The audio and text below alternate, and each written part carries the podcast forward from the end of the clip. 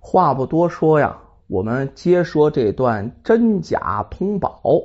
上回说啊，我们说到啊，姚老板的儿子杨小康十年之后想子承父业呀，继续经商。由于母亲不同意，背着母亲把自己身上那个大齐通宝，也就是这个宝贝了，那就是这个价值连城的一个宝贝，然后呢，到了当铺当给了自己的这个恩人，也就是。张定远那是救了他们母子了。当了五百两银子之后啊，租下了几间民居，改成了临时的客房，好招待当年进京赶考的举子。果不其然呢，这举子啊是人满为患，这钱儿就算挣下了。而杨小康也是慧眼识人，然后教了一个叫王劲松的浙江考生，他就笃定这个考生啊一定会榜上有名。哎，那可了不得了！待放榜之后啊，王劲松果然是不负众望啊，中了这一榜的探花。那那列位，您可别相信影视剧当中啊，哎呀，这个状元、榜眼、探花啊，这些这个碰腿肚子总能看见。那其实那也是万里挑一的人才啊！而且要探花来说，首先得长得好，要长得不好，当不了探花。那状元榜眼还差一点哈，这个探花本身跟榜眼的水准差不多，但是这个探花一定是长得非常漂亮的啊。这杨小康的这个客栈呢，中了一个探花啊，了不得呀！这个客栈从此也就声名大噪。哎，这个当天呢，这钱算是挣下了，这个整个客栈的经营也是非常好。于是啊，这个杨小康。这个赎当那天，就是我把这个大齐通宝啊，我要的是活当。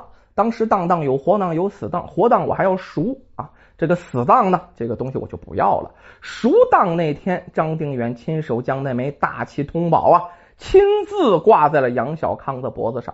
十年前，这枚大齐通宝是杨小康的。父亲，也就是张定远结拜的兄弟，挂到杨小康身上的。十年之后，杨小康挣下第一笔钱，又由张定远这俩人现在情同父子了。然后重新把这枚大气通宝挂到了杨小康的脖子上，并且呢是赞许有加。小康啊，你确实是个做生意的材料哦，但是啊，千万记得。那叫君子爱财，取之有道啊！记住你父这一辈子的教训呐！啊，他吃亏就吃亏在这个摊上。杨小康对张定远深深一鞠躬啊，小侄谨记教诲呀，眼泪差不点没掉下来。因为这几年呢，张定远对杨小康那真是照顾的无微不至，比照顾自己儿子还好了。也真对得起杨小康他爹呀！有了这一次的旗开得胜啊，杨夫人这次知道儿子的经商心意已决了，另外也确实有这个能力，以后呢就不再反对了。按常理说啊，这个开客店呢尝到了甜头是吧？应该继续做下去。但是呢，这杨小康意识到，京城的客栈对于平时的客源来说，如果不是大举之年哈，已经饱和了。咱说他经商真是颇有远见啊，毅然的结束了客栈的生意。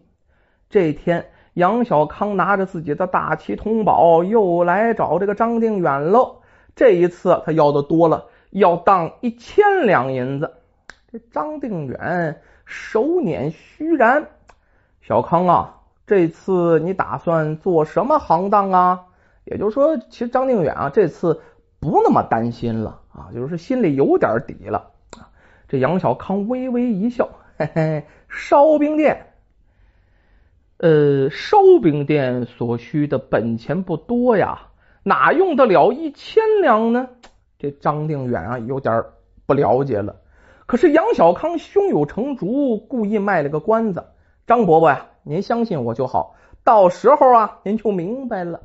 虽然张定远满腹疑惑，但是呢，觉得杨小康啊是个这个呃做买卖的料，于是就给他当了一千两银子。咱说呀，还是活当，回头要赎的。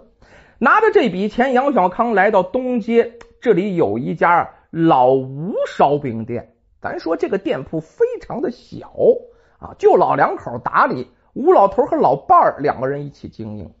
这杨小康跟吴老头提议要买下烧饼店，哎，以后呢，里面的一切做烧饼的事儿啊，还由吴老头负责。哎，还是你来做烧饼，还是原汁原味每个月我给你关五十两银子的工资，一个月五十两啊，可是不少了啊。但是除了这个呢，其他的一律不用你操心。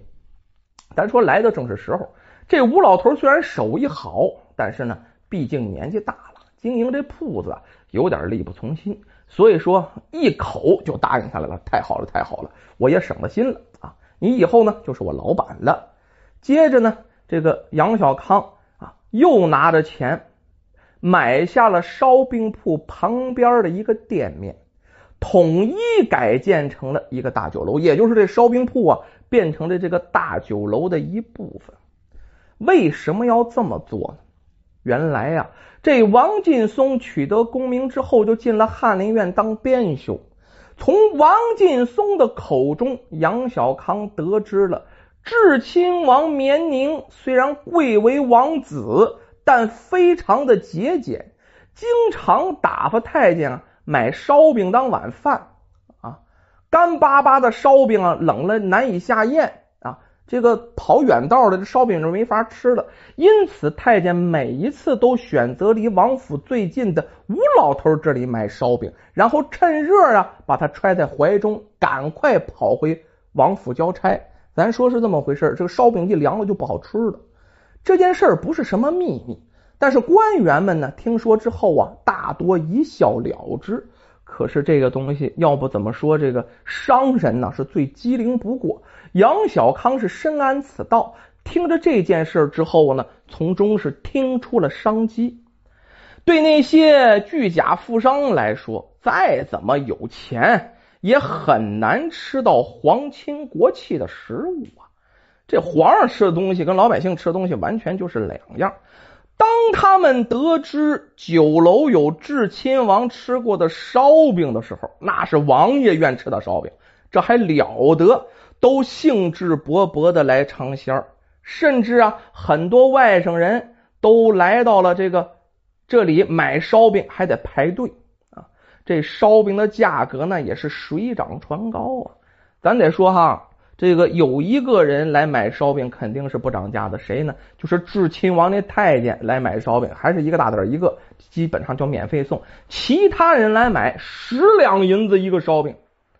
这富商啊，来吃烧饼只是个由头。我吃过王爷吃的东西，那同时的消费吗？这酒店里还有各种各样的高档酒水菜肴啊，那加起来的消费可就了不得了。就在这个酒楼建成了半年以后，也巧了，嘉庆皇帝暴毙了，死在了承德避暑山庄，一急症就死了，驾崩了。哎，至亲王绵宁，哎，这时候啊就接管了大清江山。这个人是谁呀？就是历史上著名的道光皇帝。这嘉庆皇帝这辈子没儿子啊，也不知道是生育有什么问题，于是呢就把这个。这个江山呢，交给了道光亲王烧饼啊。之前这一下成了皇帝烧饼，这酒楼的生意就更加是风生水起呀！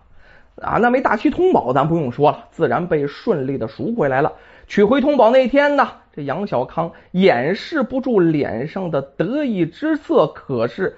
这个时候，老江湖张定远的神情当中，好像却依稀呀有了那么一些异样啊，就感觉有点不对劲啊。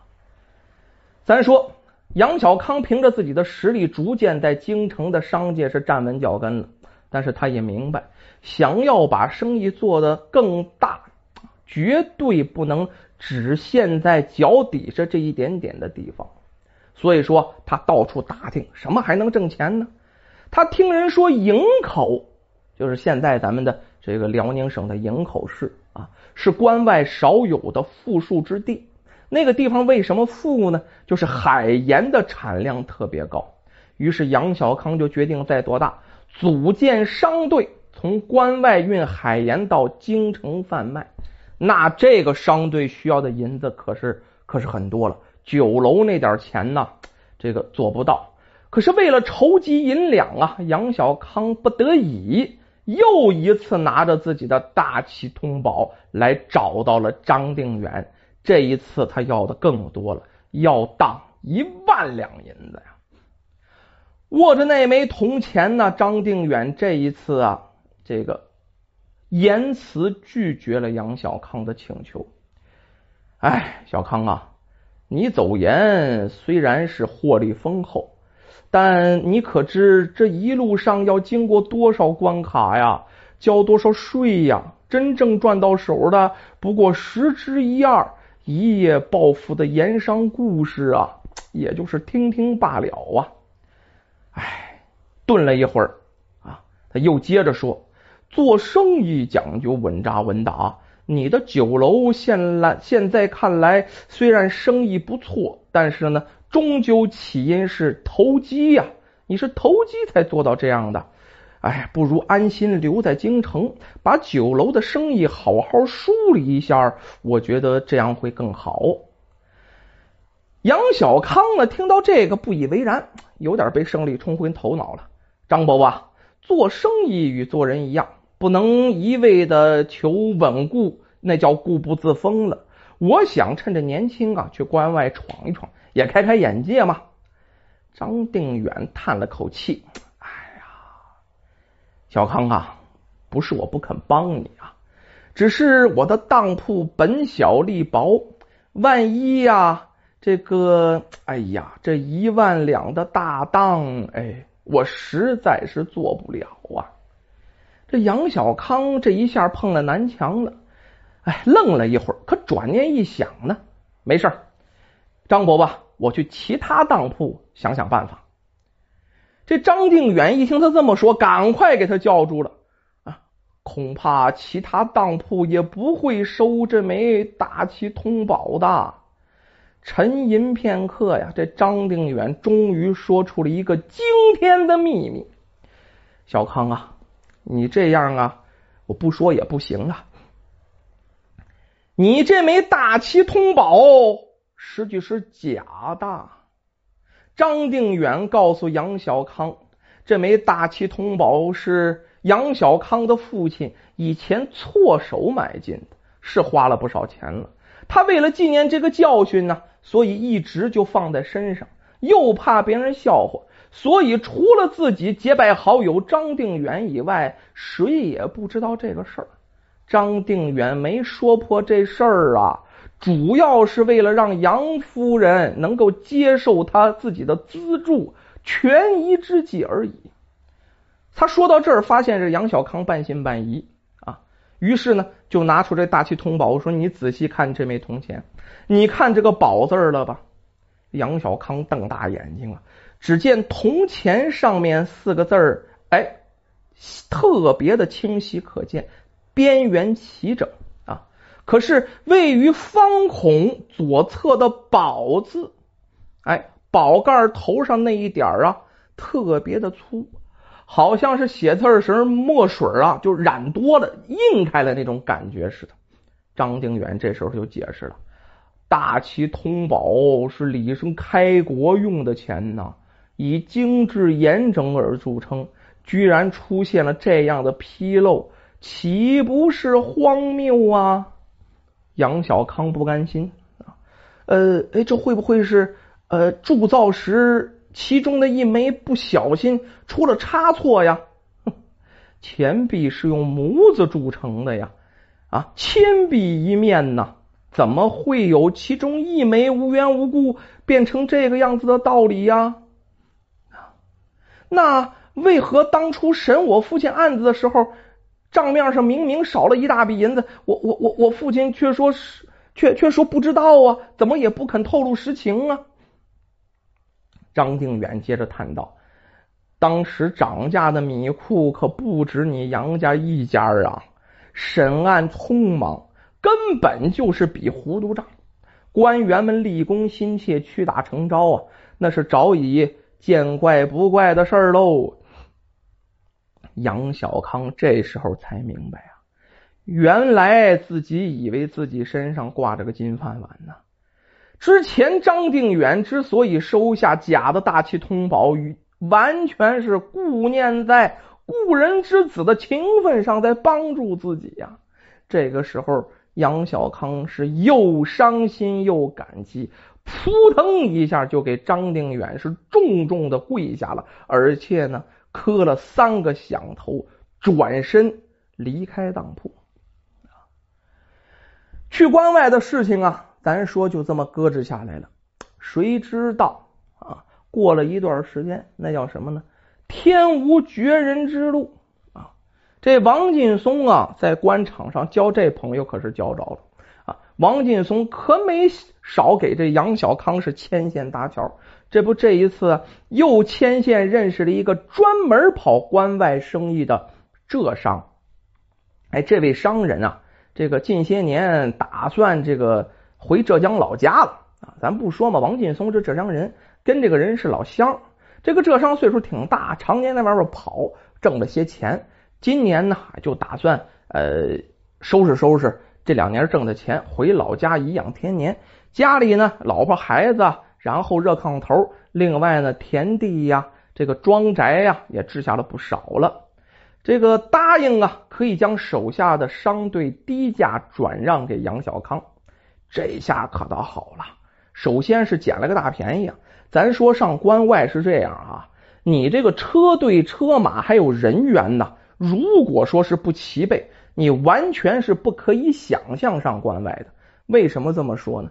你这里面的人呢，都得是老手啊，都得是有经验的啊。你要是没经验，你就去做这个，那是百分之百的赔呀。之前杨小康正愁这事儿呢，没想到呢，王劲松把这问题给他解决了。这一下花了钱不太多，终于有了自己的车队。杨小康把酒楼的生意暂时托付给自己母亲了。他母亲这时候岁数也不是特别大，再说酒楼的生意很平顺，照料一下。啊就可以了，每天去督导一下可以了。于是呢，就自己亲自带着这个商队，就此踏上了通往关外的商路。去了关外，就一帆风顺吗？没有啊！没想到杨小康这一次当到了关外啊，那是铸成大错。至于是什么大错，为什么又会大祸临头了呢？我们下期再说。